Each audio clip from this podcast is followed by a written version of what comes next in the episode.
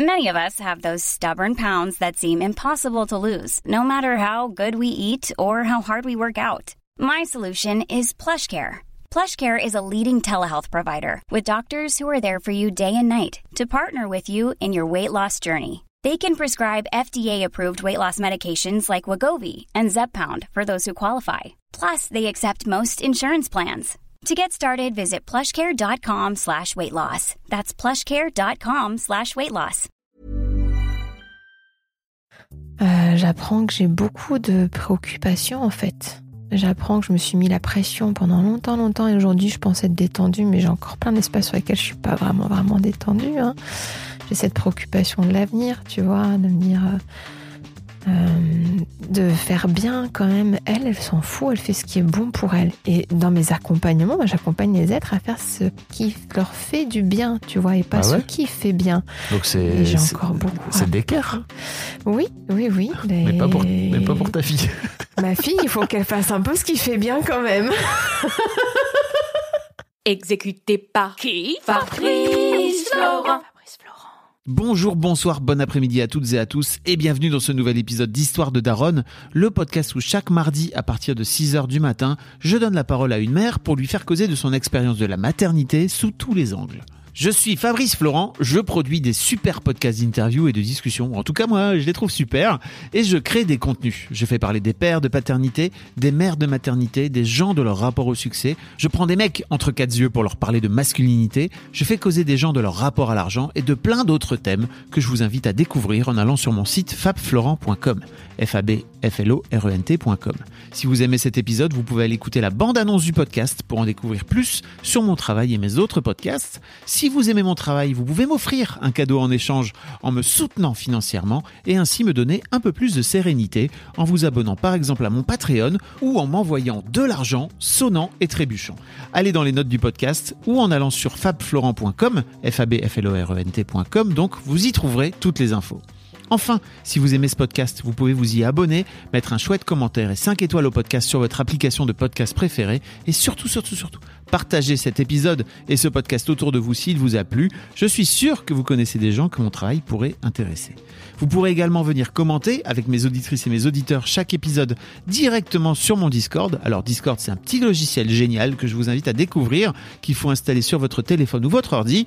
Vous pouvez également me suivre sur les différentes plateformes et réseaux sociaux. Vous pouvez vous abonner à ma newsletter et vous trouverez toutes ces infos pour me contacter dans les notes de cet épisode. Un grand merci d'avance et bonne écoute à vous. J'adore. Salut Ingrid. Salut. Ça va? Oui, très bien. Merci Ingrid de venir jusqu'à moi. Merci à toi. Tu viens du fin fond du sud, Ouais. De l'extrême sud-est. de l'extrême sud-est. Euh, merci, écoute, euh, merci de venir. On va parler de, de ta, de ton expérience de la maternité, Ouais. euh, que tu définirais comme plutôt heureuse, c'est Ah ça? oui. Moi, Ouais. j'ai une. Enfin, j'ai eu deux grossesses et accouchements, enfantement et, et maternage euh, très, très, très heureux et très joyeux. Aujourd'hui, c'est plus compliqué. L'expérience euh, des être enceinte et puis les bébés, les bambins, euh, j'ai Mhm. j'ai adoré. T'as 42 ans, c'est ça? Mhm. T'as deux, t'as deux enfants, donc, Oui, euh, qui ont 15. Donc, t'as un garçon, c'est ça, qui a 15 ans, et une fille voilà, qui a 12. exactement. Et ça date un peu. Et ils ont réveillé euh, plein de choses chez moi, euh, comme je te disais, très différemment l'un de, de l'autre. Mais euh, pour moi, moi j'ai beaucoup, je suis kiné de formation, donc j'ai beaucoup accompagné aussi de couples enceints. Et j'ai beaucoup accompagné de jeunes parents, de jeunes bébés. J'étais spécialisée en périnatalité, pédiatrie, neuropédiatrie. Et comme je dis aux couples que j'ai accompagnés, l'expérience pour moi de l'enfantement, quand une femme peut accoucher par elle-même comme elle le souhaite, ben, ça a été pour moi une expérience d'empuissancement, vraiment, de Mhm. sentir euh, cette force qui, qui me traverse, la vie qui me traverse et de. Enfin, j'ai souvent dit, les hommes ont besoin peut-être de s'accomplir euh, sportivement parlant ou intellectuellement, tu vois, d'aller euh, grimper l'Everest, gravir l'Everest. Eh bien, les femmes euh, peuvent avoir l'équivalent Ah bah. juste en accouchant par elles-mêmes. Accoucher par soi-même, ça peut être euh, sous césarienne programmée, hein, quand c'est un choix de, de la Mhm. femme en présence et en conscience. Oui, c'est ça. C'est pas forcément. Moi, ils sont nés à la maison parce que c'était un choix. Je voulais On va en parler. péridurale. Ouais, ouais, ouais. Tu voulais pas de péridurale, Ouais. c'est ça? Tu voulais. En fait, étant kiné, j'ai fait euh, beaucoup de stages à l'hôpital. Et euh, pour moi, l'hôpital n'était pas du tout associé à la vie, c'est associé Mhm. à la maladie. Donc je voyais pas pourquoi je voulais aller vivre l'expérience de l'enfantement qui est donné la vie à l'hôpital. Déjà Mhm. de base, ça rentrait pas dans les cases de neuronales. Les neurones n'étaient pas d'accord. Et après mon corps pas trop parce que euh, je voulais pas de péridurale, je voulais rester connectée en fait à mes bébés euh, être présente à eux et je sais que pour un enfant euh, de naître euh, c'est le début d'une sacrée aventure enfin c'est un sacré passage initiatique aussi hein, de passer au travers le bassin le périnée euh, de venir euh, s'engager dans ce tunnel et au fond ils finissent par voir la lumière mais mais c'est, c'est un énorme processus. Et je pense que moi, j'ai encodé ça dans mes cellules, enfin, euh, bébé. Et, euh, et, j'avais envie, en tant que maman, d'être présente à, mes bébés euh, pour pouvoir euh, les aider dans ce chemin. Et, euh, parce que techniquement parlant, en fait, la, douleur que peut ressentir la femme lorsqu'elle accouche est au service de l'accouchement. Parce que, si- en fait, la nature est bien faite. Les contractions, Donc, les globalement, ça contractions. sert à faire en sorte d'ouvrir euh, le col. Alors, il y a ça. J'ai appris des trucs, je te jure. Bravo, parce que toi aussi tu es papa. Il y y a ça. euh, en gros, s'il n'y a pas de contraction utérine, c'est pas euh, le bébé euh, qui a la force de ses bras et de sa tête Mm. et de ses pieds qui va sortir tout seul. Euh, donc, on sait pourquoi ça fait mal la contraction utérine. Enfin, on sait pourquoi elle est là. Mais il y a aussi le fait que euh, les les structures que le bébé va, toucher, va venir euh, travailler, qui vont générer de la douleur chez la maman, euh, vont permettre à, à la mère, si elle écoute sa douleur, de prendre une position antalgique, donc une position moins douloureuse, qui va être la position qui va faciliter le chemin à bébé. Je sais pas si c'est assez clair comme ça. Oui, c'est-à-dire que globalement, ce que tu es en train de dire, c'est que la position sur le dos, un peu classique, euh, qu'on voit dans la plupart des, enfin, dans la plupart des hôpitaux, n'est pas forcément la meilleure position. C'est là, je crois que si on peut dire, c'est une des pires. Ah oui, ouais. c'est pas, c'est pas du tout physiologique. Tu verras jamais des femmes accoucher par elles-mêmes naturellement en s'allongeant sur le dos et encore en plus en étant anesthésiées. Mm. Mais euh, la péridurale et cette position et cette posture peuvent convenir à plein de personnes, plein de femmes qui, qui accouchent ou plein de couples. Ou, euh, mais naturellement, euh, bah, la gravité euh, n'agit pas sur le corps de la même Mm. manière pour aider la descente au bébé. Le bassin est bloqué, immobilisé par son appui sur la Mhm. table. Les jambes écartées, bah, ça dit pas non plus à, à, à venir faire laisser le bassin en mouvement. Là, c'est la kiné qui parle. hein. Ouais, c'est la kiné qui parle. Pardon. Non, enfin mais non, bah, pardon, je suis aussi kiné. Oui, dis pas pardon. et, euh, et du coup, ça, ça, ça ne facilite pas le processus de Mhm. l'accouchement. Euh, et puis, bah, quand tu as une péridurale, tu peux pas euh, ressentir autant la douleur. Quand tu as une péridurale pardon, bien dosée, tu la ressens moins, euh, voire pas du tout. Et, et tu peux pas, de toute façon, te bou- mouvoir et bouger comme, euh, comme tu le souhaites. Tu vas pas pouvoir, donc tu vas pas pouvoir prendre des positions antalgiques. Ça va pas faciliter les choses pour la naissance de ton bébé. Mais ça peut être aidé par euh, du coup euh, de l'ocytocine de synthèse, par la perfusion. Ça peut être très médicalisé, comme pas du tout, comme un juste milieu. Moi, j'ai fait le choix de pouvoir euh, ressentir, être euh, présente et ça me convenait bien. Et visiblement, ça a bien convenu à mes bébés qui ont réussi à faire leur, euh, leur chemin. T'étais jeune hein, quand tu as eu tes premiers enfants. Ton, premier enfant, t'avais 26 ans, c'est ça? 26 exactement, j'allais sur mes 27. Et deuxième, euh, 29, j'allais sur mes T'étais 30. hyper euh, en amont euh, de, de l'accouchement à la maison, qui est devenu un truc un peu plus Oui, classique, enfin pas classique, Plus mais en tout cas commun. plus commun. Voilà. Ouais. Euh, oui.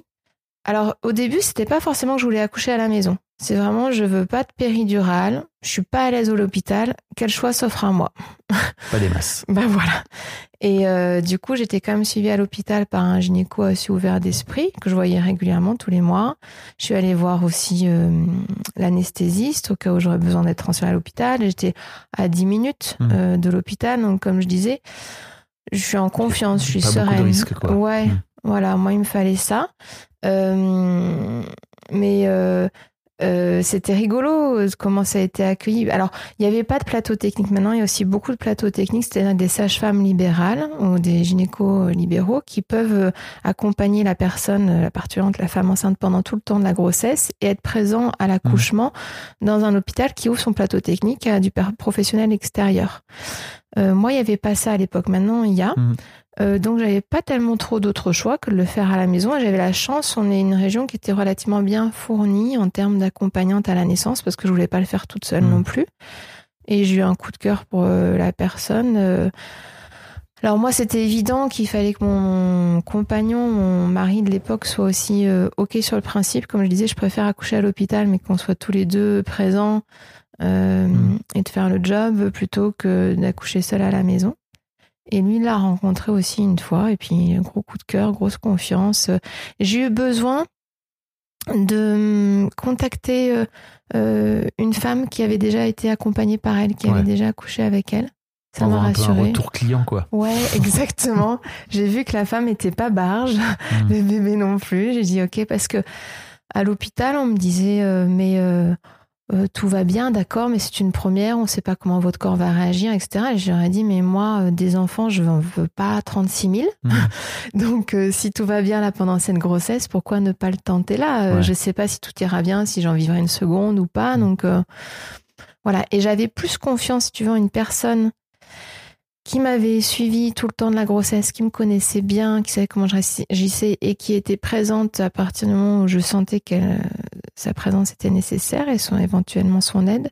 J'avais plus confiance en ça et qu'elle réagisse et qu'elle me dise là, on continue à la maison, on doit aller à l'hôpital, plutôt que d'être à l'hôpital avec une personne qui potentiellement je ne m'avais jamais croisée, avait juste mon dossier. Et puis le temps qu'elle réagisse, et ben, le temps que les personnes arrivent, les professionnels, etc., je me disais l'un dans l'autre en termes de timing, euh, c'est équivalent quoi. Ok. Mm, mm. Bon, on va, pas- on va parler de tout ça, hein, parce que là, Oui. on est en train de. Pardon, je suis en train de voir sur la grossesse. Pourquoi je m'excuse? Faut que j'arrête Oui, de de m'excuser. C'était pas du tout par rapport à ça. Je, je te Ouais, disais ouais. pas ça par rapport à ça. Je te disais juste, j'aimerais bien qu'on rentre, euh, qu'on démarre par ma première question, qui est en fait ton désir de maternité. Mon désir de D'où il te maternité. vient? Hiring for your small business? If you're not looking for professionals on LinkedIn, you're looking in the wrong place. That's like looking for your car keys in a fish tank. LinkedIn helps you hire professionals you can't find anywhere else, even those who aren't actively searching for a new job but might be open to the perfect role. In a given month, over 70% of LinkedIn users don't even visit other leading job sites. So start looking in the right place. With LinkedIn, you can hire professionals like a professional. Post your free job on linkedin.com/people slash people today. Oh, c'est une bonne question. Je crois que je me suis euh, jamais posé la question de ne pas avoir d'enfant. Donc c'était évident pour moi d'en avoir. Euh, J'avais très égoïstement très envie d'être enceinte. Je trouve ça très beau une femme enceinte. J'avais très envie de savoir comment c'est dans le corps de, de porter une autre vie que soi. J'aimerais bien savoir. Ouais, tu vois, vraiment pouvoir avoir ces sensations-là. Hmm. J'avais très envie d'accoucher, j'avais très envie de materner un bébé, d'allaiter. J'ai pas envie d'accoucher. J'ai vu. Je, je veux bien être enceinte, Ça mais dépend des accouchements. accoucher. euh, Tu sais qu'il y a des accouchements orgasmiques. Il y a des femmes qui vraiment. Alors, moi, ça n'a pas été mon cas. J'ai adoré accoucher les deux fois. Mais il y a des femmes qui ont des accouchements orgasmiques, qui vraiment, c'est un moment de plaisir pour elles et très éloigné de la souffrance. Donc, peut-être qu'avec cette notion-là, tu vas changer d'avis. non. Parce que vraiment, j'ai pas entendu beaucoup de femmes me raconter qu'elles avaient pris leurs pieds en accouchant. Ouais. je suis pas crédible, mais il y en a, je t'assure. Ah, mais je te crois. Mm, mm. Après, je te dis, sur le panel que j'ai là, moi aujourd'hui, je sais pas, 50 épisodes de- d'Histoire de Daronne, j'en ai pas entendu une, tu vois, pour l'instant. Ouais, Si jamais c'est votre cas, n'hésitez pas à venir me raconter. Comme exactement. vous avez adoré euh, kiffer et votre. Bon, bref. Euh, et donc, ouais, t'as jamais euh, penser que une autre vie était possible sans enfant, quoi. Que Ça n'a Exactement. jamais fait partie de ton spectre. Ça fait que quelques mois que j'y pense, mais j'ai beaucoup de personnes autour de moi qui n'ont pas d'enfants. Et je me dis, ah, en fait, c'est un choix de vie qui peut être sympa aussi. Je regrette rien du tout. Je suis très Ouais. heureuse de.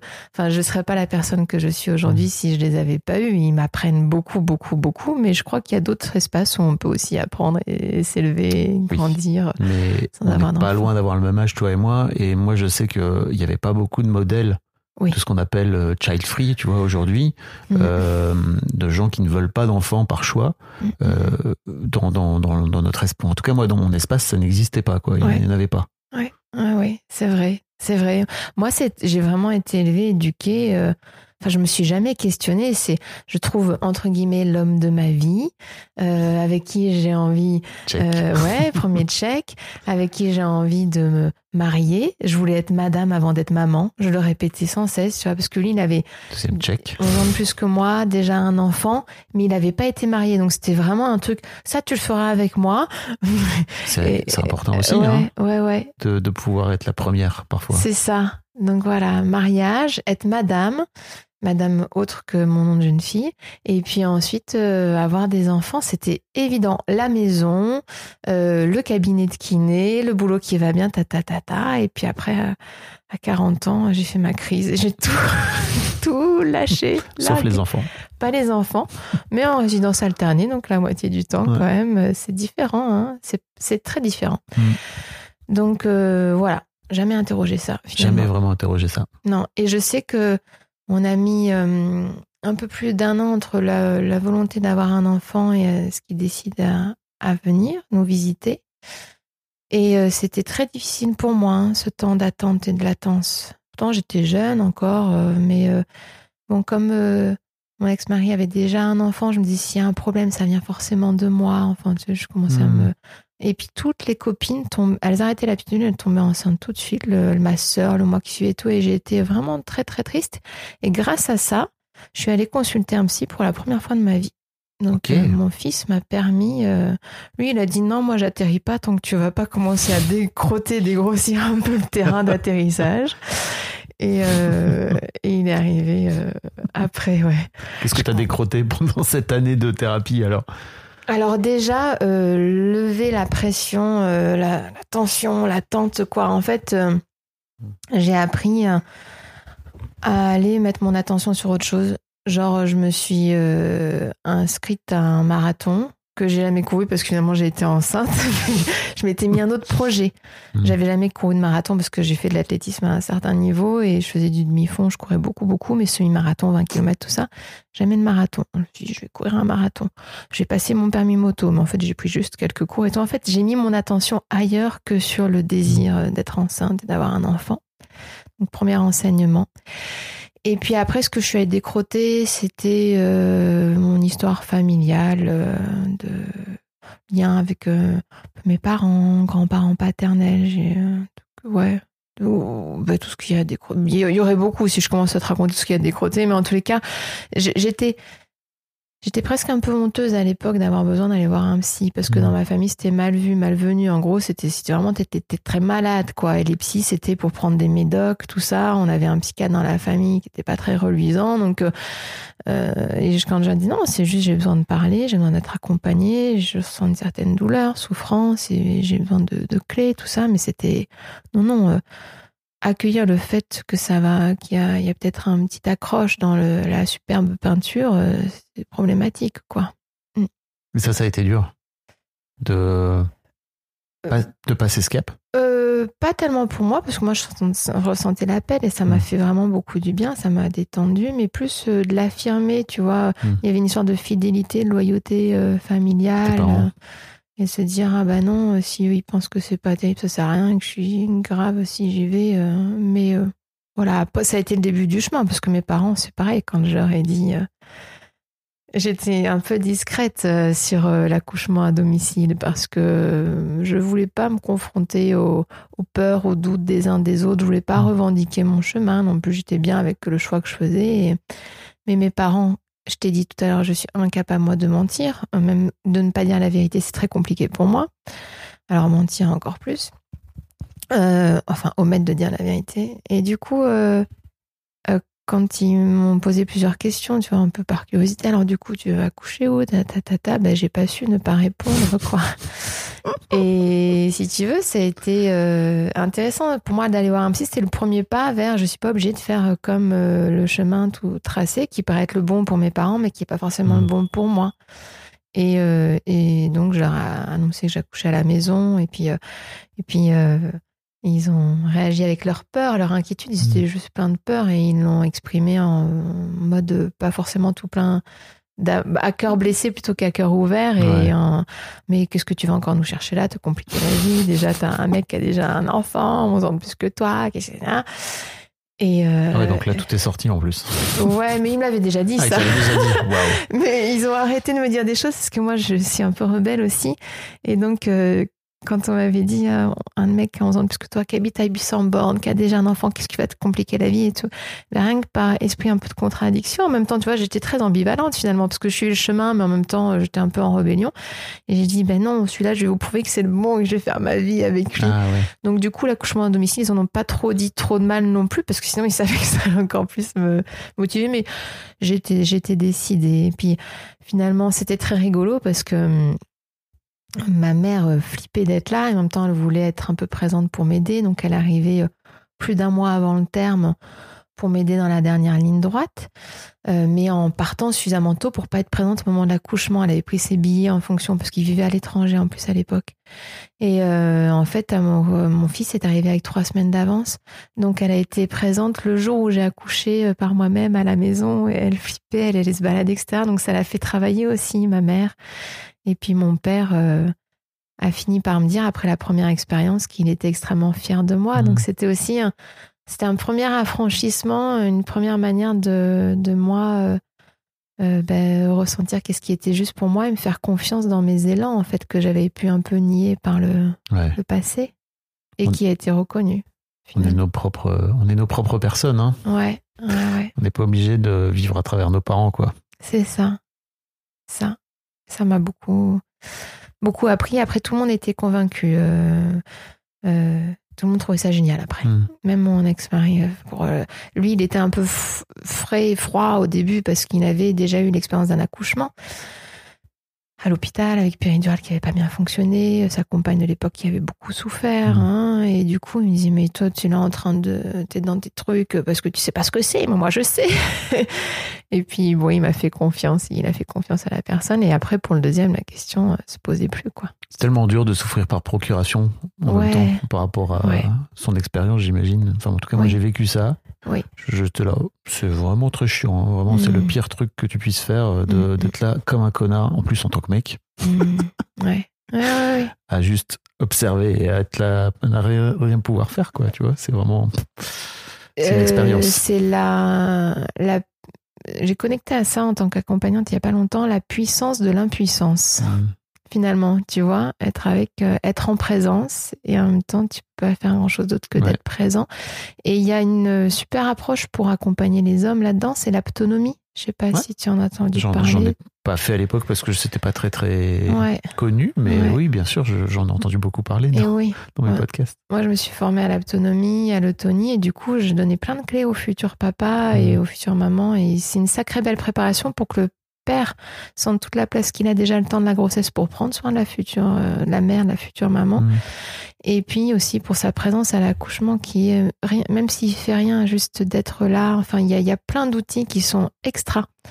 euh, au-delà de connecter au bébé, c'est c'est man- Mhm. magnifique, magique l'autonomie. Alors tu me disais euh, dans ton mail que tu m'as envoyé que tu avais été une maman ultra maternante Ouais. et Ouais. que tu as la sensation que ça a un peu changé ces dernières années avec les Ouais. enfants qui deviennent ados et en même temps peut-être que c'est un peu le C'est un peu le cours de la vie. c'est un peu le chemin quoi tu vois. Euh, je me demandais un petit peu euh, est-ce que tu as la sensation toi d'avoir euh, bougé en fait en toi une fois que ton fils est né? Ouais. Est-ce que tu as la sensation d'être devenue vra- d'être devenue maman et comment comment qu'est-ce que ça a fait en toi?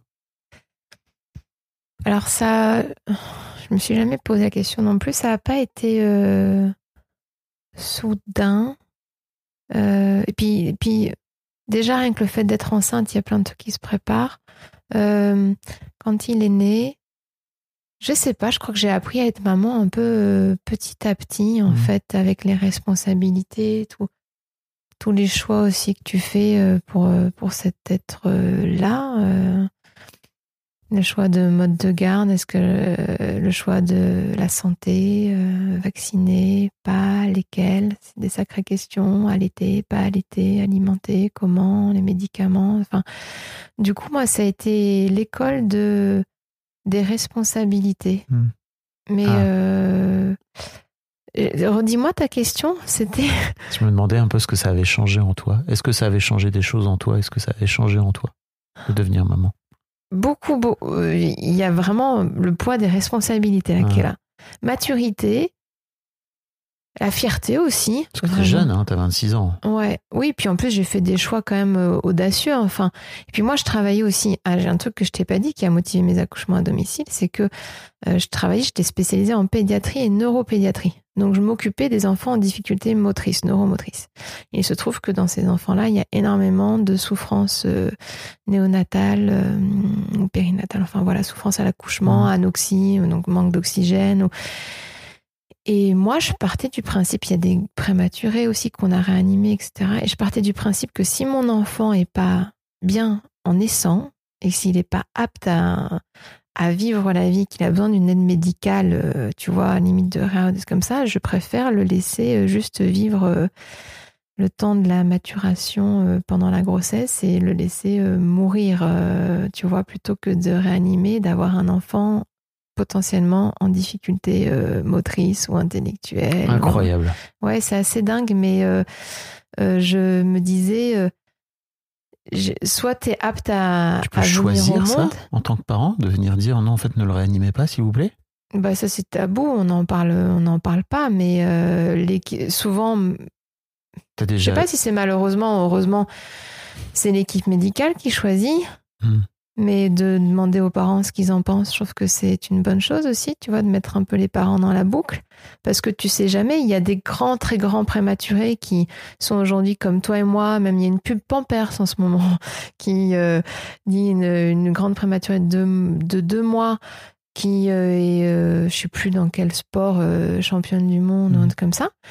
Euh, donc euh, qui peuvent aller très très bien. Et puis t'en as d'autres qui deviennent j'exagère mais quelque chose proche du l'état- un légume quoi l'état de Mhm. légume et qu'il y a des sacrées souffrances. Donc euh, moi j'étais en mode très je fais confiance à la vie à la nature. Donc euh, dans la nature euh, on va pas brancher euh, les êtres. On va pas les mettre sous oxygène. On va pas les réanimer. On va donc euh, si la nature veut qu'il vive ben il vivra. Et si elle veut pas il vivra pas.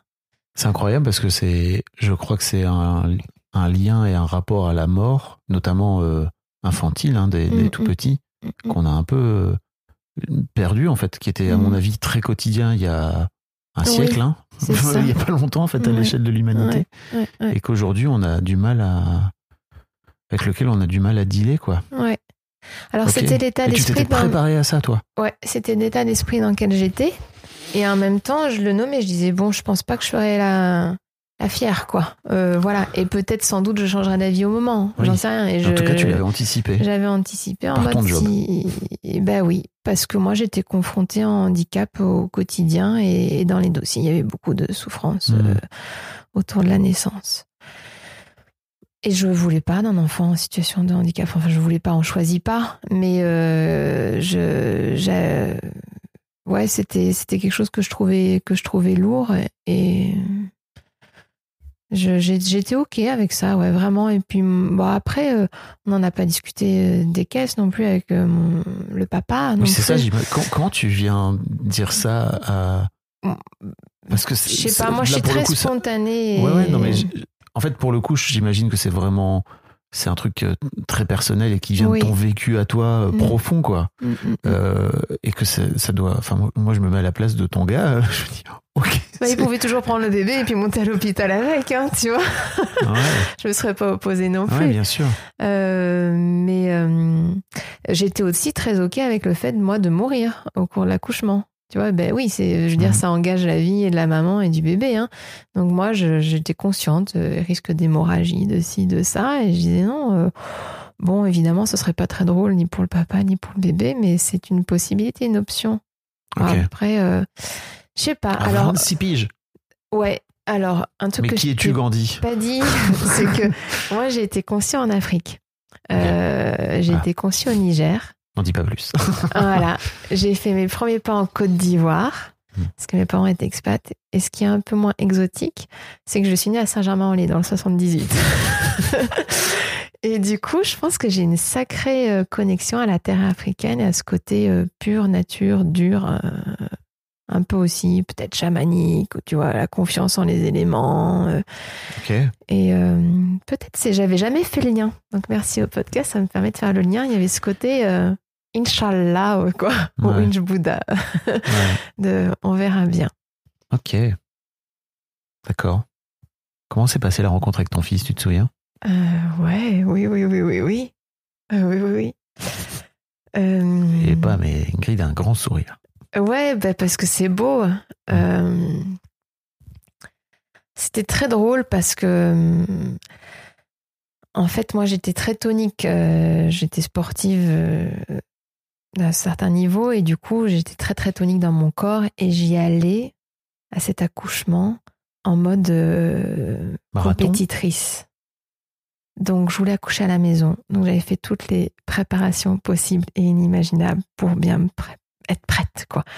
Donc, j'avais fait euh, euh, l'autonomie, j'avais fait euh, euh, la sophro, j'avais fait, je sais pas, même l'aquagym, alors que ça me saoulait d'aller dans l'eau, j'aimais pas. J'avais, je je sais plus, j'avais fait tout ce qui était possible à l'époque. L'hypnose, peut-être, et dont le chant prénatal qui a été la plus belle des approches. Donc, je conseille tout le monde maintenant le chant prénatal qui, alors que je, j'étais pas du tout à l'aise à chanter, mais ça m'a beaucoup apporté. On en reparlera ou pas, si tu veux, du chant prénatal, entre autres. Et j'ai fait tout ça. Et, euh, et j'ai lu. Et j'ai vu des vidéos. et j'ai relu. Mais j'étais euh, à fond, quoi. Mm. Et, euh, et au jour de l'accouchement, j'y vais à la contraction, entre deux contractions, j'étais et ça a duré plus de 20, enfin 23 heures, je truc comme ça. Donc j'ai mes premières contractions à 10 heures le soir et il est né à 23h27 le lendemain, donc ouais, un peu plus de 24 Ah heures. Et en fait, ça m'a vraiment fait travailler sur, euh, putain, mais détends-toi, quoi. Enfin, une contraction, oui, elle se vit, mais si elle est douloureuse, tu l'accompagnes. Mais moi, dès les premières contractions, j'étais OK, je suis avec. Et puis entre deux, fallait genre- et, et en fait, je suis allée arriver à un moment d'épuisement, c'est ça. Où j'ai- été obligée de lâcher la tête. Et c'est maintenant comme ça que j'accompagne les personnes. On débranche la tête et on rebranche au corps. Mhm. Et ça a été mon premier enseignement pendant mon premier accouchement. De, de toute façon, j'étais épuisée. Donc j'ai pleuré, j'ai laissé aller toutes les émotions, je me suis endormie, je ressemblais- mais il a fait, c'est ce qu'on appelle la phase de désespérance. Je sais pas si tu as connaissance de ça. Et j'ai vraiment tout lâché pour, euh, pour faire confiance et, et détendre, quoi. Parce qu'en fait, c'est juste ça. Un accouchement, on demande juste, juste à la femme d'être ouverte et détendue dans cette intensité et c'est pas évident. Tu m'étonnes. Mais euh, du coup, de connecter au corps permet vraiment d'être un peu plus avec ce qui se ce qui se passe. C'est la première fois que tu lâchais la tête? Ouais, je crois. Ah ouais? Ouais, ouais, Ah, ouais. Donc incroyable. Ouais, dans la merci. Hein. Et en fait, c'est génial ton podcast. Ça me fait vraiment prendre conscience de tout ce que mon fils, le premier, m'a apporté. Ouais, je crois que c'était la première fois que j'ai lâché la tête. Mm. Et quand même, ça, j'ai tenu un moment. Et puis euh, après, j'avais le liquide amniotique qui était un petit peu teinté. Donc ça, ça inquiétait un peu la personne qui m'accompagnait. Il n'y avait pas de signe du tout de, de mal-être du bébé, de notre bébé, mais elle me disait, il faut pas trop tarder. Et j'étais fatiguée, fatiguée, et je sentais que les contractions n'étaient plus très efficaces. Donc c'est arrivé jusqu'au moment où euh, elle m'a fait une perf qu'on a eu super de difficultés à venir trouver la veine, tout ça, et qu'elle commençait juste à mettre un peu de ocytocine de synthèse, de syntocinon, euh, pour aider les contractions, ceux que j'étais contre, tu vois, de base. Mais ça aussi, ça m'a fait lâcher de, ok, j'ai peut-être besoin de cette aide médicale, quoi. Accepte-le aussi. Il s'agit de ton bébé, pas que de toi. Et, euh, et finalement, à partir du moment où elle m'a fait ça, et il n'y a même pas eu besoin d'injecter ou quoi, et ben ça m'a fait dynamiser. Et puis, euh, et puis il est venu. Et donc, quand il est venu, déjà, ça m'a. Avant qu'il ne soit là, il y a ce moment Ça brûle le dos pendant les. Moi, ça m'avait brûlé le dos parce que c'était un accouchement qu'on dit par les reins. Enfin, il était positionné qu'il a fait trois quarts de tour au lieu d'un quart. Enfin bon, je vais pas rentrer dans tous les trucs techniques. Et puis après, moi, ce à quoi j'étais pas trop préparée, c'est la douleur du périnée qui brûle. Moi, chez moi, ça a brûlé très très très fort. J'ai une petite euh, déchirure. Euh, donc un peu douloureux, mais tellement de satisfaction. Et puis j'étais, je, je me rappelle avoir dit à la personne qui m'accompagnait, à lui avoir dit ah oui la déchirure, je crois que j'ai senti c'est son oreille. je, sais pas pourquoi. Genre, l'oreille du bébé qui va faire la déchirure. Je te jure, je, parce que t'es dans un état. Et c'est Bah ça où oui. il faut préparer les papas aussi à dire, on devient bestial, animal, enfin, on peut sortir des conneries, on est complètement à l'ouest, quoi. Mm. Ravagé un peu par le truc. Et en fait, c'est- c'est drôle parce que notre fils a un petit point euh, à son oreille. Euh, du coup, qui est la bonne oreille par rapport à le côté où j'ai la déchirure. Et il a, une- il a un petit point, mais un point, un trou. Il a un tout petit trou. C'est rigolo. Bref, très bizarre. Et euh, quand il est arrivé, euh, je, oh, c'est, c'est, ça me donne les larmes. C'est hyper émouvant. c'est hyper émouvant. Oh, ce petit être-là, il était tout calme. euh. Il avait la tête euh, en, en, en, en œuf, en ovide, parce Mm. qu'il avait, il était resté un moment, il avait bien poussé et tout. Et puis tout, plein de cheveux là. Et euh, je sais pas, c'est, un moment super, euh, super beau. Moi, j'ai sans doute énormément pleuré. Et puis après, euh, après euh, poser le sein, on a mis une demi-heure. On savait pas, on connaissait pas le sexe de notre bébé. Je voulais pas le savoir, mon côté pure nature. Euh, mon ex-mari avait envie de le savoir, mon, euh, mon beau-fils aussi, parce que j'avais, Mhm. j'ai un qui avait 6 ans à l'époque. Donc on avait demandé à l'échographe de remplir une carte euh, qui pouvait aller, on avait mis garçon ou fille, et il pouvait, il savait où était la carte, il pouvait aller la consulter, l'un ou l'autre. Mais je voulais pas qu'il le sache pendant l'échographie parce qu'à la réaction, j'aurais pu supposer si ça. Faire des suppositions, hein, ou projections, on sait pas. Et du coup, euh, finalement, il l'a pas su, il n'est pas allé la consulter. Personne n'allait la consulter. Et on a mis une demi-heure avant de regarder si c'était un garçon ou une fille. Tellement on était dans notre, dans nos hormones, dans l'accueil de ce petit être-là, Mm. de, de l'admirer. Enfin, moi, ça- et c'est la sage-femme, c'est pas une sage-femme d'ailleurs qui nous a accompagnés, c'est une médecin qui nous a dit, euh, bah, vous voulez qu'on regarde s'il s'agit d'un garçon ou d'une fille? Et c'est ça qui est génial à la maison.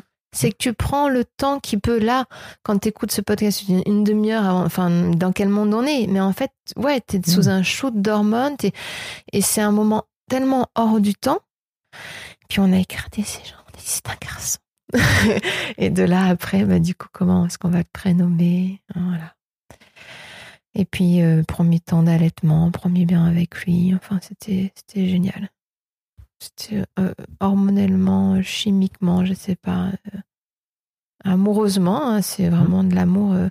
Puis quand t'accouches à la maison, euh, on peut prendre, on peut prendre tout notre temps. quoi. Mm. J'ai pris un bain avec lui, tu vois. mon premier bain, il l'a pris avec moi. La première nuit, il l'a passe entre, il l'a passé entre nous. Enfin, il a passé une grande partie de la nuit sur moi. mais non, c'est moi. Lui, il m'en dit rien. Mon ex-mari, il me dit, mais tu vas l'user à force de lui faire des caresses, des papouilles, de. Ouais, j'étais, j'étais, j'étais gaga, quoi. Mm, mm. Et tout ça est possible. Je dis pas que ça l'est pas à l'hôpital. Je crois qu'aujourd'hui, il y a plein, plein, plein de possibilités vraiment euh, où ils vont vers le pot à pot, ils euh, mettent plein En de tout cas, trucs à en place. c'était un peu moins Peut-être, peut-être, peut-être moins véhiculé. l'hosto. ouais. Et du coup, ouais, moi, j'ai adoré ça. J'ai adoré. Et je me suis très vite remise de, de mes, comme on dit, les suites de couches. Euh, par contre, derrière, les tranchées, alors les tranchées, c'est ce qui contracte l'utérus, qui te permet de recontracter l'utérus pour qu'il reprenne sa place, sa petite, sa petite taille. Et ça, pareil, on m'avait pas beaucoup prévenu. J'ai douillé. Et quand tu douilles et que tu te dis, mais pourquoi? Parce que mon bébé est là et je suis juste en train de l'allaiter, machin truc, ça fait beaucoup moins sens. Mm. Euh, voilà. Mais euh, sinon, j'ai j'ai adoré qu'on qu'on puisse vivre ça à la maison. Aussi, lui, euh, mon ex-mari, c'était une première et du coup, il se sentait vraiment utile, Mhm. tu vois, même si c'est des trucs tout cons. euh, Regardez quelle heure il est, tu vois, penser, euh, ah, mais il est, quelle heure il est? On sait que c'est précisément 23h27, on n'a pas de Mhm. doute là-dessus. Amener les serviettes chaudes, enfin, préparer l'environnement, enfin, du coup, le, il a une place hyper importante, il est essentiel, quoi, parce qu'il y a la personne qui t'accompagne et lui. Donc ça aussi, c'est assez chouette. Et puis, euh, et puis voilà, quoi. Et après, bah, les gens sont plus frileux de venir chez toi que de venir te rendre Mhm. visite à l'hôpital, tu vois. Puis ils sont moins au courant. Donc si t'as tout ton temps, euh, ouais. Mhm. Et puis c'est le bordel chez toi, alors ils osent pas trop rester longtemps. Et puis tu leur dis, tu peux rester, tu peux faire un petit coup de ménage, tu peux me ramener quelques courses. vois, il y a un truc qui est vachement plus respecté, j'ai l'impression, Mhm. en naissant à la maison, en accouchant à la maison. Ok. Voilà. L'accouchement de ta fille, c'était un peu, un peu kiff-kiff Non, euh, je vais le faire en plus court parce que c'était plus court, plus rapide. Euh, super bon. Super bon parce que c'était le passage avait été fait. Elle était. Amaury faisait 3 kg 7, là 3 kg 3. Donc euh, c'est passé crème quoi. Maintenant, faut plus dire c'est passé comme une lettre à la poste parce que la poste n'est pas toujours très fiable, mais c'est passé crème. Et, euh, et on ne connaissait pas le sexe non plus. Et j'avoue et je- que j'avais j'avais très envie d'avoir une fille. Mhm. J'avais travaillé dessus, hein, en autonomie, en psychothérapie, plein de trucs pour pas mettre de pression sur la relation mère-fille, hein, ce petit être. Et, euh, et là, pour le coup, euh, elle, elle est née. Euh, ça a été facile, euh, rapide, bon, intense. Hein. Et j'avais un peu peur, c'est marrant, parce que comme je savais euh, la douleur que c'était quand même du premier, j'avais un peu plus peur pour le deuxième que pour, la, pre- pour le premier. Et finalement, Ah, tu finalement, ça a été facile. Et, euh, et elle est née et direct, elle nous a offert son entrejambe. fille. Et alors là, j'ai pleuré, pleuré, pleuré, pleuré, pleuré. Mon fils n'était pas présent. Je voulais pas qu'il soit présent parce qu'il y a beaucoup aussi dans les accouchements à domicile de, que l'aîné soit là ou pas. Et c'était très tendance à l'époque. Mais moi, non, je voulais vraiment cette bulle d'accueil de, de ce nouvel être. Et, euh, et il arrivait pas longtemps après avec son demi-frère. Voilà. Mm, mm. Ok.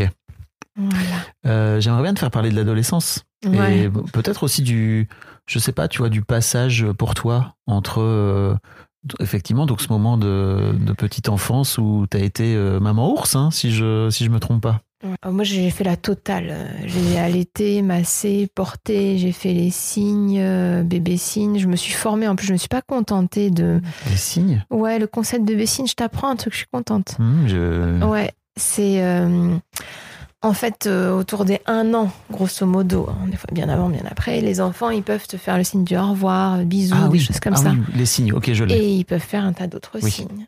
Et ils verbalisent plutôt autour des deux ans. Donc pendant un an, Donc t'as pris tes, tes mots à signer. oui, Ok. un concept qui est très très répandu maintenant. Ah, aujourd'hui, c'est devenu- bébé oui. signe. Mm, mm. Mais moi, je me contentais pas d'aller en atelier. Moi, j'allais en atelier et puis après, je me formais, j'animais des ateliers. J'ai créé une association de soutien à la parentalité et tout. J'étais vraiment à fond, quoi, vraiment. Et oui, donc très tu très. bossais investi. aussi beaucoup avec des, avec des enfants, c'est ça? Tu Ben, continues à bosser avec des enfants en tant que ouais, kiné, quoi? Ouais, ouais, ouais. Et petit à petit, je me suis formée aussi aux approches autonomie, autonie qui m'avaient beaucoup apporté. Enfin voilà, ce qui m'a apporté, je me suis formée. J'ai ap- après euh, accompagné les tu- autres. Voilà. Et euh, du coup, euh, bah, j'ai adoré tout ça. Et puis euh, après, euh, même, tu vois, jusque alors deux, trois ans, et après, euh, après, bah, il y a la rentrée à l'école, euh, il y a le fait qu'il s'émancipe un petit peu, tout ça, et puis t'es moins indispensable. Bon, je dis pas qu'à trois ans t'es pas indispensable, hein, mais tu l'es moins en tous les cas que quand il s'agit de les nourrir, de les changer, de les habiller, enfin voilà, tu l'es moins. Et euh, puis il faut un peu plus leur propre vie, puis ils s'affirment, il faut négocier, ta ta ta ta, et c'est ça a été pour moi un peu moins savoureux. Et puis ben euh, Tu veux dire qu'ils avaient leur personnalité, c'est ça? Oui, oui, oui. En même temps, ils sont cool quand même. Franchement, j'ai eu deux enfants assez cool jusqu'à ouais, ouais, je trouve.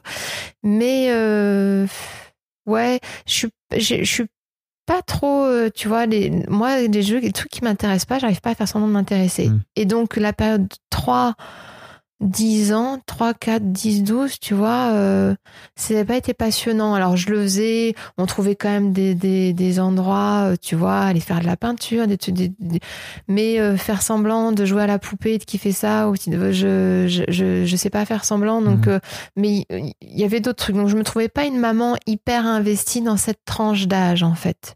Mais c'est tu- bien. Tu te jugeais un peu ou pas? Mmh, ouais, j'étais, je devais me juger un peu parce que j'étais pas très en paix avec. Mm. Euh, J'essayais de faire des efforts, mais je sentais que non, en fait. Et puis que, en fait, des ressources comme ça, ils pouvaient en trouver ailleurs, quoi. Mm. Euh, le- leur père, leur grand frère, les copains, copines. Et c'est vrai que quand je voyais d'autres mamans qui étaient à fond, je jalousais un peu euh, cette capacité qu'elles avaient. Mais moi, non, c'était c'était- c'était pas moi. Donc je me dis, bah, moi, j'aurais appris à mes enfants à pas faire semblant. J'ai été très honnête là aussi. Euh, mais euh, bon, on a fait quand même plein de trucs sympas, mais Ouais. euh, bah, rien à voir avec tout l'investissement que j'avais les premières années. Mhm. Et puis là, bah là, on est en adolescence, préadolescence. c'est plus challengeant pour moi parce que là, là, il y a zéro contrôle, quoi. Enfin, tu vois, encore jusqu'à 10-12 ans, tu as vraiment ton mot à dire. Encore, j'ai mon mot à dire, mais je sens que. À 12 ans, t'as encore ton mot à dire. À 15, ça commence à. moins. Et puis 12 ans, j'ai mon mot à dire, mais il n'y a pas de répondant en face. Moi, elle en a rien à secouer, quoi. Donc, euh, oui, super, je peux dire ce que j'en pense, mais c'est pas, pas facile du tout. J'ai deux enfants extrêmement différents. Mm. J'ai souvent dit que j'ai deux crèmes, vraiment. J'ai la crème caramel et la crème brûlée. Alors, moi, je suis gourmande, j'aime beaucoup les deux. C'est-à-dire que ton fiston est plus. Il rentre Il dans les doux. clous, il Hmm. est doux. Il, je sais pas comment il est à l'intérieur. Peut-être qu'il il y a un peu de souffrance, mais il n'exprime pas grand-chose à l'extérieur. Enfin, tu vois, extérieurement, il a l'air d'aller très très bien. Je sais qu'il a ses, ses démons aussi, des choses comme ça, mais il est très euh, scolaire. Il adore. Il est très, il a besoin de peu de choses. Enfin, il est vraiment. euh, dès comme lui, j'aurais pu en avoir 36 000 peut-être. Dès comme euh, ma fille, euh, non. En tout cas, je dis pas. ta euh, fille vient te. elle me vient- fait travailler vient de te faire ouf. gratter fort là. Ah, j'apprends énormément avec elle. Elle est hyper enseignante. Pas évidente, hein. Mais Qu'est-ce que tu apprends par exemple? Qu'est-ce que j'apprends? Euh, J'apprends que j'ai beaucoup de préoccupations en fait. J'apprends que je me suis mis la pression pendant longtemps, longtemps, et aujourd'hui je pense être détendue, mais j'ai encore plein d'espaces sur lesquels je suis pas vraiment, vraiment détendue. hein.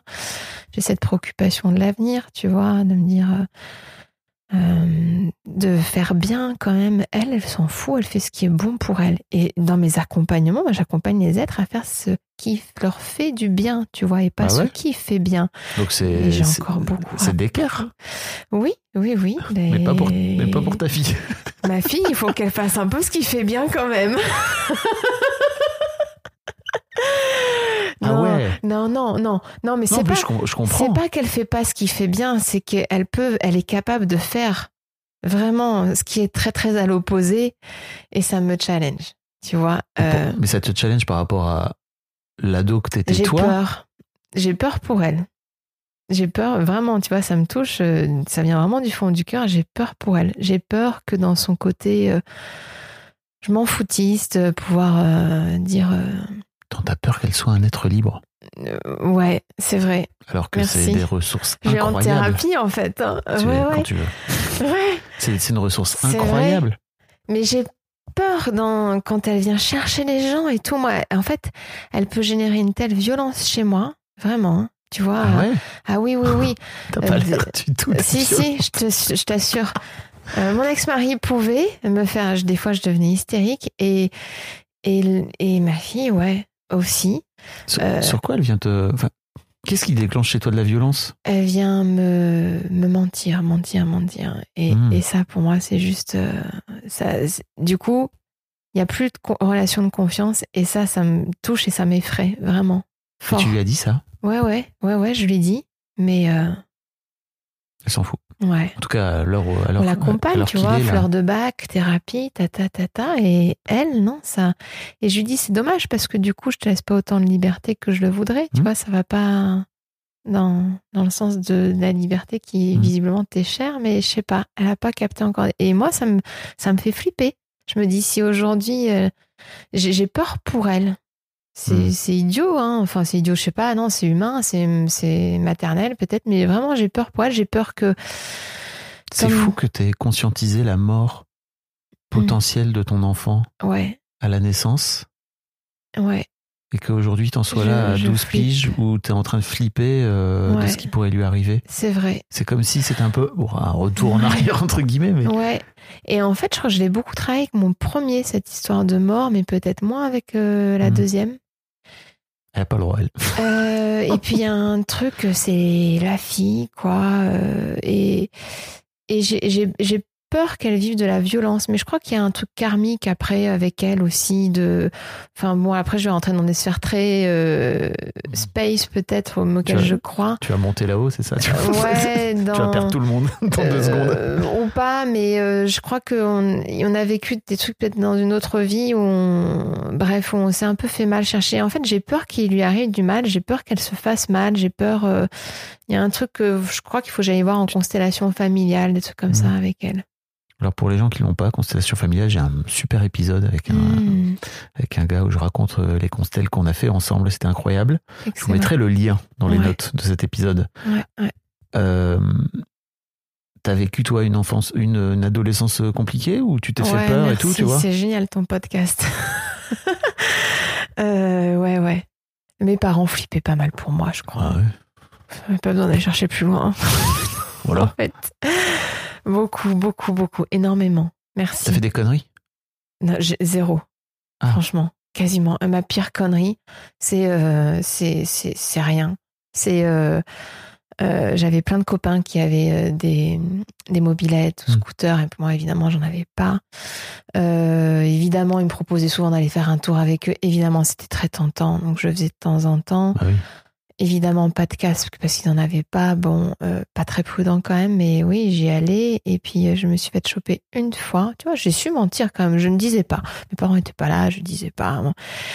Et je me suis fait choper une Ce qui, fois. est, ce qui est un mensonge par omission, mais oui, c'est ça. Là, j'arrivais à le faire, tu vois. Je me suis auto-eu, là. Et du coup, euh, je suis remontée une fois avec une copine. Et pour une fois, j'avais mis un casque parce qu'elle, elle en avait un. Hmm. Et je suis rentrée à la maison, mes parents m'ont grillé parce qu'ils ont vu la trace du casque. Alors que si Yes. j'en avais pas mis, ils m'auraient peut-être pas grillé. Euh, Et c'est la pire connerie que j'ai faite. ça va. C'est vraiment pas grand-chose. Est-ce que t'as peur de cette là que ta fille fasse pire? Ah oui, oui, oui, elle est capable de faire bien, bien pire. Mais je pense beaucoup de peur de la part de mes parents. Ouais, du coup, peut-être que je j'enquille dessus. C'est marrant ce truc d'avoir peur, euh, alors que j'ai vraiment l'impression que t'as, tu t'en foutais un peu d'avoir une fille, un garçon, tu vois, euh, et Ouais. qu'aujourd'hui t'as une peur qui est limite genrée, quoi. J'ai Oui, l'impression que t'as plus peur pour ta fille que pour ton fils. Tellement.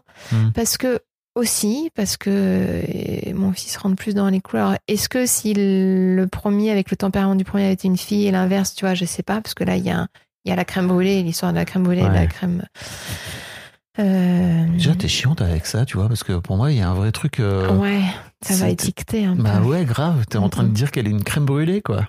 Ouais, mais c'est vachement dis la crème brûlée, Hmm. ça a un putain de Tu caractère.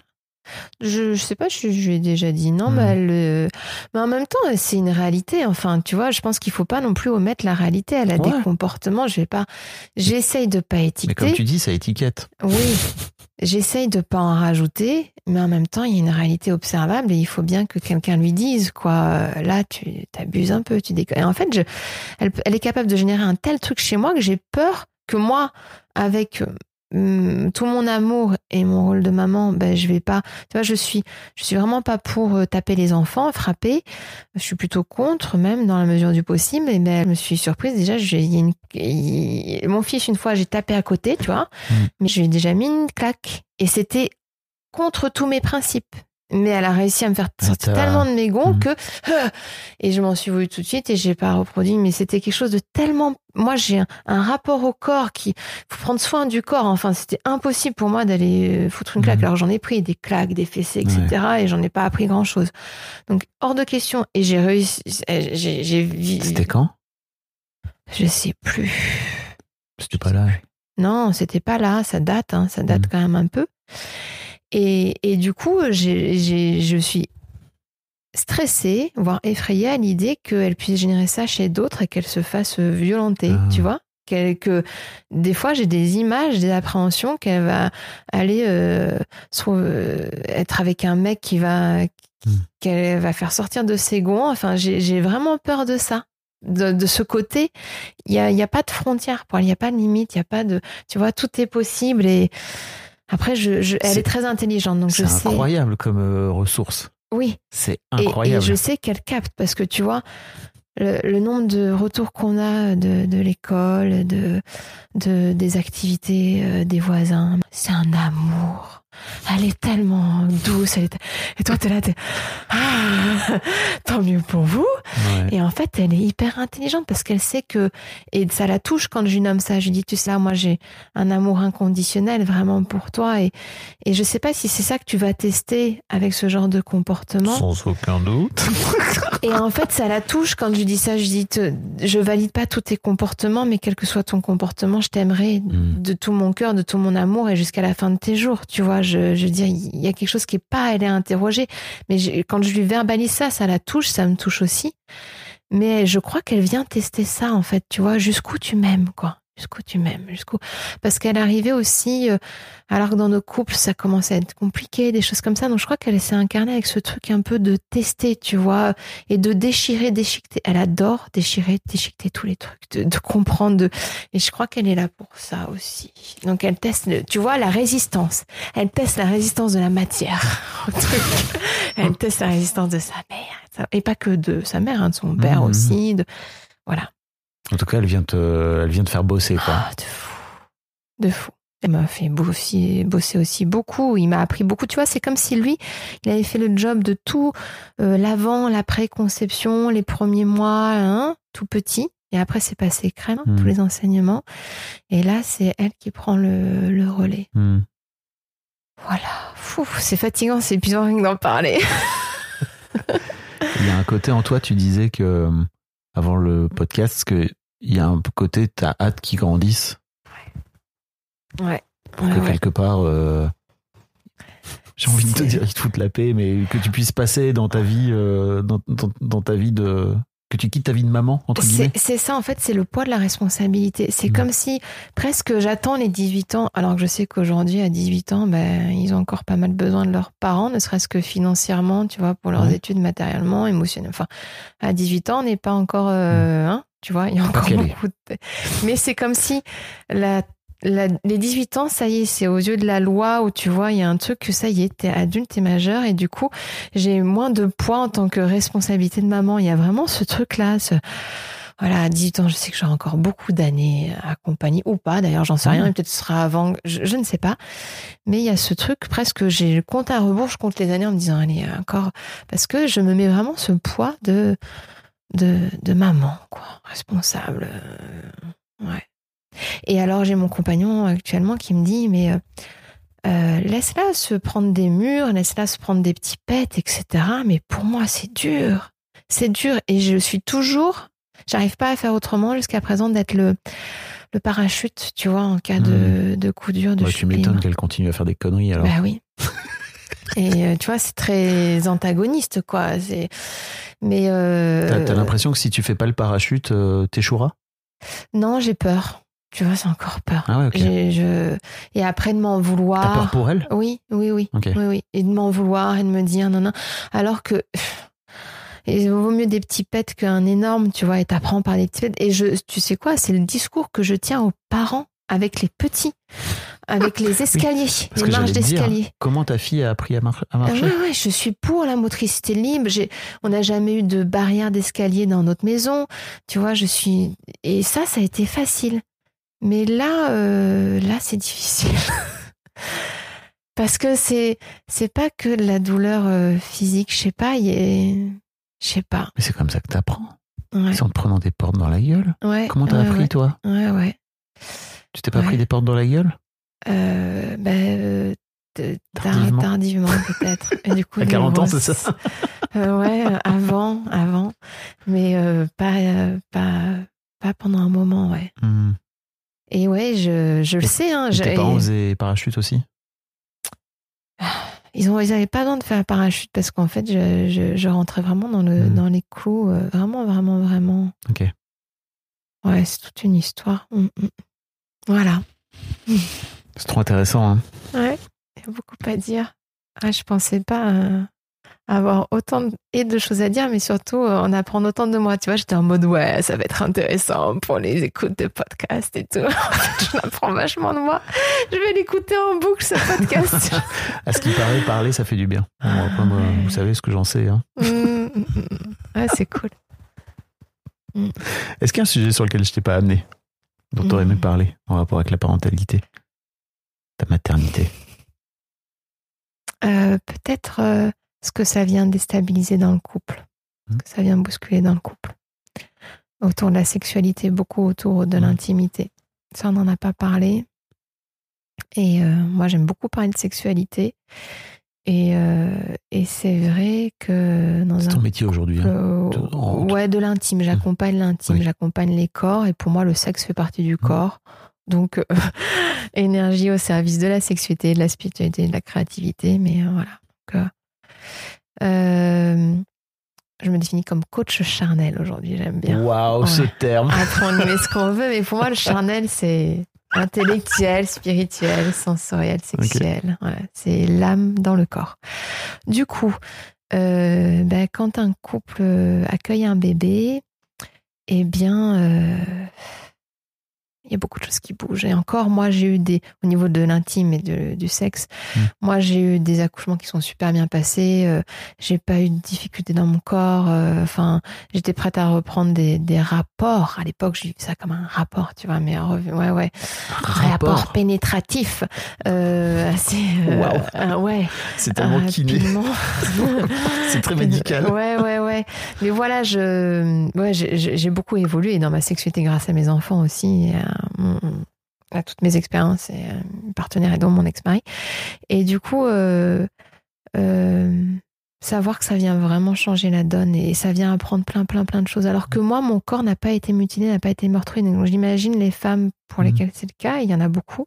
Énormément. hein. Euh, et que voilà, moi, mon corps a été OP, quoi, opérationnel à revivre du charnel, du Ça- sexuel. Et ta tête Et, euh, et ma, c'était pas que la tête, c'est le- la tête, ouais, elle voulait faire le job. Moi, je, tu sais, j'avais, j'étais éduquée dans, euh, moi, je suis, rapport au sexe, c'était euh, en tant que femme euh, Le devoir le conjugal devoir conjugal. Hein. Maintenant, on parle de viol conjugal. À l'époque, moi, j'étais éduquée dans le devoir conjugal, donc fallait que j'assouvisse les besoins de. Mm. mon C'est l'occasion de rappeler pour tous les plus jeunes qui nous écoutent, et les moins jeunes d'ailleurs, que euh, si vous ne voulez pas euh, avoir un Mm. rapport non consenti, euh, eh bien il ne le faut pas. Ouais. Un non, c'est un non. Voilà. Ouais. Consentement. Cette histoire de devoir conjugal est une connerie Ouais, à fond. Mm, qui mm. nous a hérité du bon patriarcat, n'est-ce pas? Ouais. Et vous n'êtes pas obligé. Personne ne, vous, ne doit vous obliger à avoir le moindre rapport. C'est ça. Et moi, j'étais éduquée, élevée là-dedans. Et Mhm. du coup, euh, du coup, je jouais le jeu. Et puis mon, bon, il savait appuyer là-dessus aussi. Enfin, on s'était établi un peu là-dessus. Et je- puis j'avais peur qu'il aille voir euh, ailleurs. Mm. Donc euh, j'étais en mode, bon, bah, je fais le taf, quoi.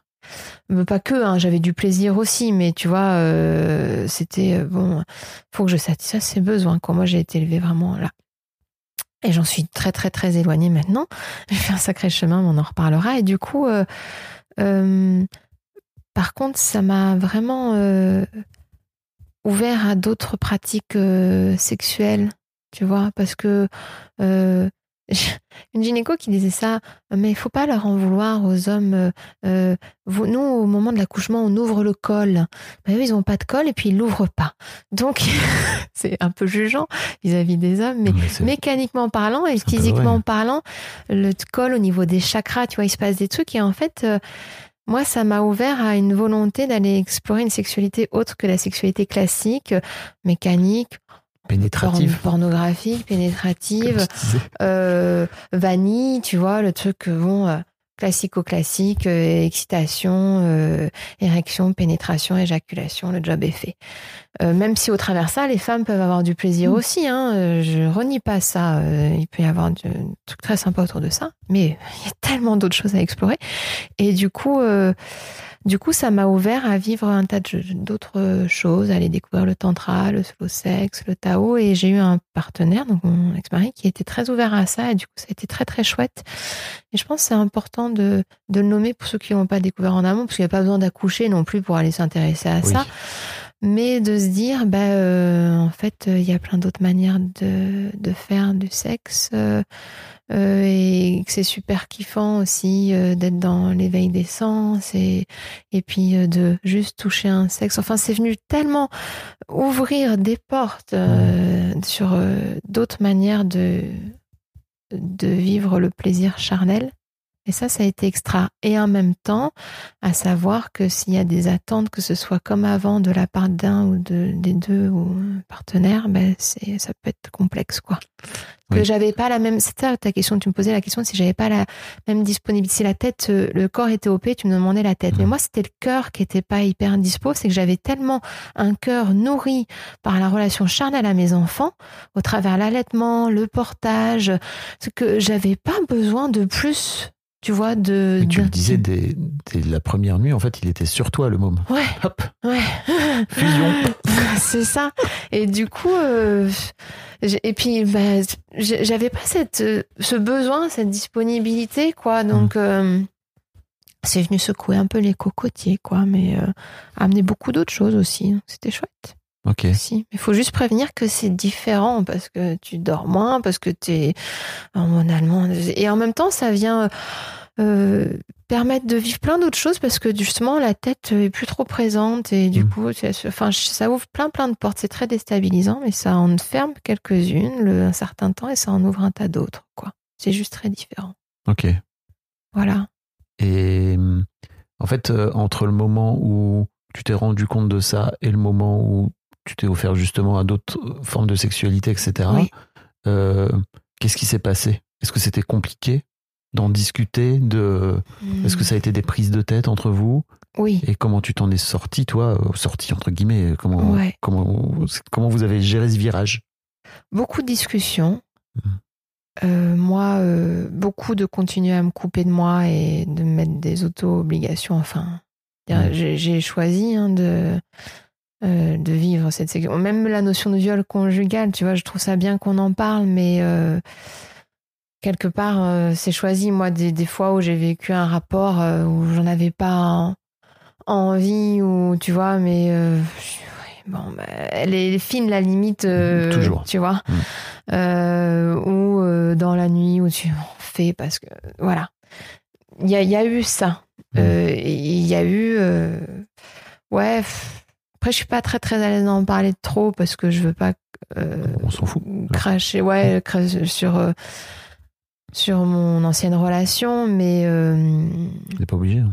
Ouais, il y, a- il y a eu des situations euh, pas faciles où j'ai fait le choix de continuer à me couper de, de moi, ce qui était juste pour moi, tout autant qu'il y a eu des, apprentissages avec cette même personne super en Mhm. allant explorer des stages de tantra, de slow sex et de plein d'autres approches qui nous ont fait vachement de bien aussi. Euh, mais euh, mais j'ai un peu usé et abusé de, de moi euh, ju- jusqu'au mais, mais je le choisissais en même temps. Tu vois, il y avait. je préférais ça plutôt que d'être cocu, quoi. Et pour autant, je pense que j'ai été cocu pas qu'une fois. Ah, Ouais, ouais. Je suppose, je sens, je ressens. ok. Et ouais, c'est. Je- ça, ça, ça me touche d'en parler. Je sais pas jusqu'où je, je sens que je suis en- capable d'y aller. Parce que je veux pas, je veux pas juger et discréditer. Je veux garder ma part de responsabilité là-dedans. Mais c'est sûr que le- la-. Ouais, la sexualité a été euh, un sujet euh, chaud, compliqué et euh, et sur lequel on arrivait à parfois à s'entendre et pas Ouais. tout le temps et sur lequel on a bien avancé. Il faut, en- faut en parler, en fait. C'est ça surtout le vrai truc. Enfin, c'est un peu. C'est ça. C'est un peu des portes ouvertes, hein, mais Et puis, ben, moi, c'est aller jusqu'à en parler, euh, tu vois, parce que je sentais qu'en stage tantra, par exemple, en faisant des pratiques euh, pas forcément sexuelles, mais avec d'autres hommes, ben, j'arrivais à ouvrir des portes avec d'autres hommes parce que ben, c'était pas mon mari, parce qu'il n'y avait pas toutes les histoires, parce que c'est comme si, euh, tu vois, euh, pour les gens qui l'ont pas, c'est quoi un stage de tantra? Est-ce que c'est vraiment, Ouais. est-ce que c'est une grande partouze ou pas? Ah non, pas du tout. Bah oui, non mais Ouais, c'est pour ouais, ça que quand tu parles de ça, je me C'est permets. se mettre à nu, se dévoiler, mais c'est pas, c'est pas du tout. Après, pareil, il y a tout euh, au Oui. niveau du tantra. Il y a différents degrés de tantra ou différentes couleurs ou machin truc. Non, moi, les fois pas où ton je choisis, non, c'est, c'est, c'est, c'est divin. C'est divin. Il y a des écueils. On en parlera peut-être. euh, enfin, moi aujourd'hui, je me considère dans ma sexualité à la croisée du courant tantra, Taos, le sexe et j'en oublie. Tu vois, dans une euh, verticalité, vraiment quelque chose de, de divin, comme ça. Et du libertinage, BDSM, Kings, etc., que je considère vraiment non plus dans l'horizontalité. Euh, et en fait, j'aime autant certains ingrédients d'un courant que d'autres qu'on peut se considérer comme des extrêmes. J'aime beaucoup toute la beauté, la subtilité, la délicatesse, la sagesse du, du tantra. Euh, c'est la légèreté aussi, euh, le prendre soin de l'environnement, enfin, c'est magnifique. J'aime moins, euh, euh, je trouve que ce qui peut être voilé, c'est-à-dire euh, le, les personnes qui kiffent le cul et qui l'assument pas et qui vont dire moi je fais du tantra. Ah oui. Et t'as des sacrés prédateurs aussi en tantra Mhm. finalement qui tiennent, tu vois, un rôle, un masque. Et en fait, tu sens que même s'ils contrôlent tout ça, bah, il y a une énergie au fond qui est Mhm. juste là. Et c'est ça qui est pas cohérent, qui est dérangeant chez moi. Et parfois, le tantra peut être un prétexte juste, euh, je kiffe, j'ai- j'aime coucher, j'aime faire l'amour. Et, et j'ai pas besoin de tout ce monde du tantra, cette mise en scène pour me l'autoriser. Et voilà. Et ça, c'est un écueil pour moi. Et c'est ce que je trouve qui me touche dans le libertinage, c'est que euh, c'est assumé. Les gens, ils vont en club, ils sortent, ils, Ouais. ils savent pourquoi. J'y vais pour coucher, Ouais. j'y vais pour pratiquer, pour coquiner, t'appelles ça comme tu veux, dans les sex rooms, dans les coins câlins, bon. Et, et du coup, tu sais à quoi t'attendre et c'est transparent et c'est honnête et ça, c'est hyper important pour moi. Par contre, ce qui manque dans ces univers-là, c'est de la lenteur, Hmm. c'est de la douceur. C'est ouais. du cœur à cœur. On a beaucoup. dévié. Hmm, Pas tant. Pas tant, en vrai. ok. Merci beaucoup, Ingrid. Avec C'était vraiment plaisir. très chouette. Merci à toi. Un grand merci à vous d'avoir écouté jusqu'au bout. Pensez à rejoindre le serveur Discord pour venir commenter avec le reste de ma commu. Je vous trouverai tous les liens dans les notes de cet épisode. Et si mon travail vous plaît, je vous rappelle que vous pouvez m'offrir en échange un peu de sérénité en vous abonnant à mon Patreon ou en m'envoyant de l'argent en vous munissant de votre CB. Vous trouverez tous les liens dans les notes de cet épisode également. Bonne fin de journée et j'espère à très bientôt pour un nouvel épisode de podcast.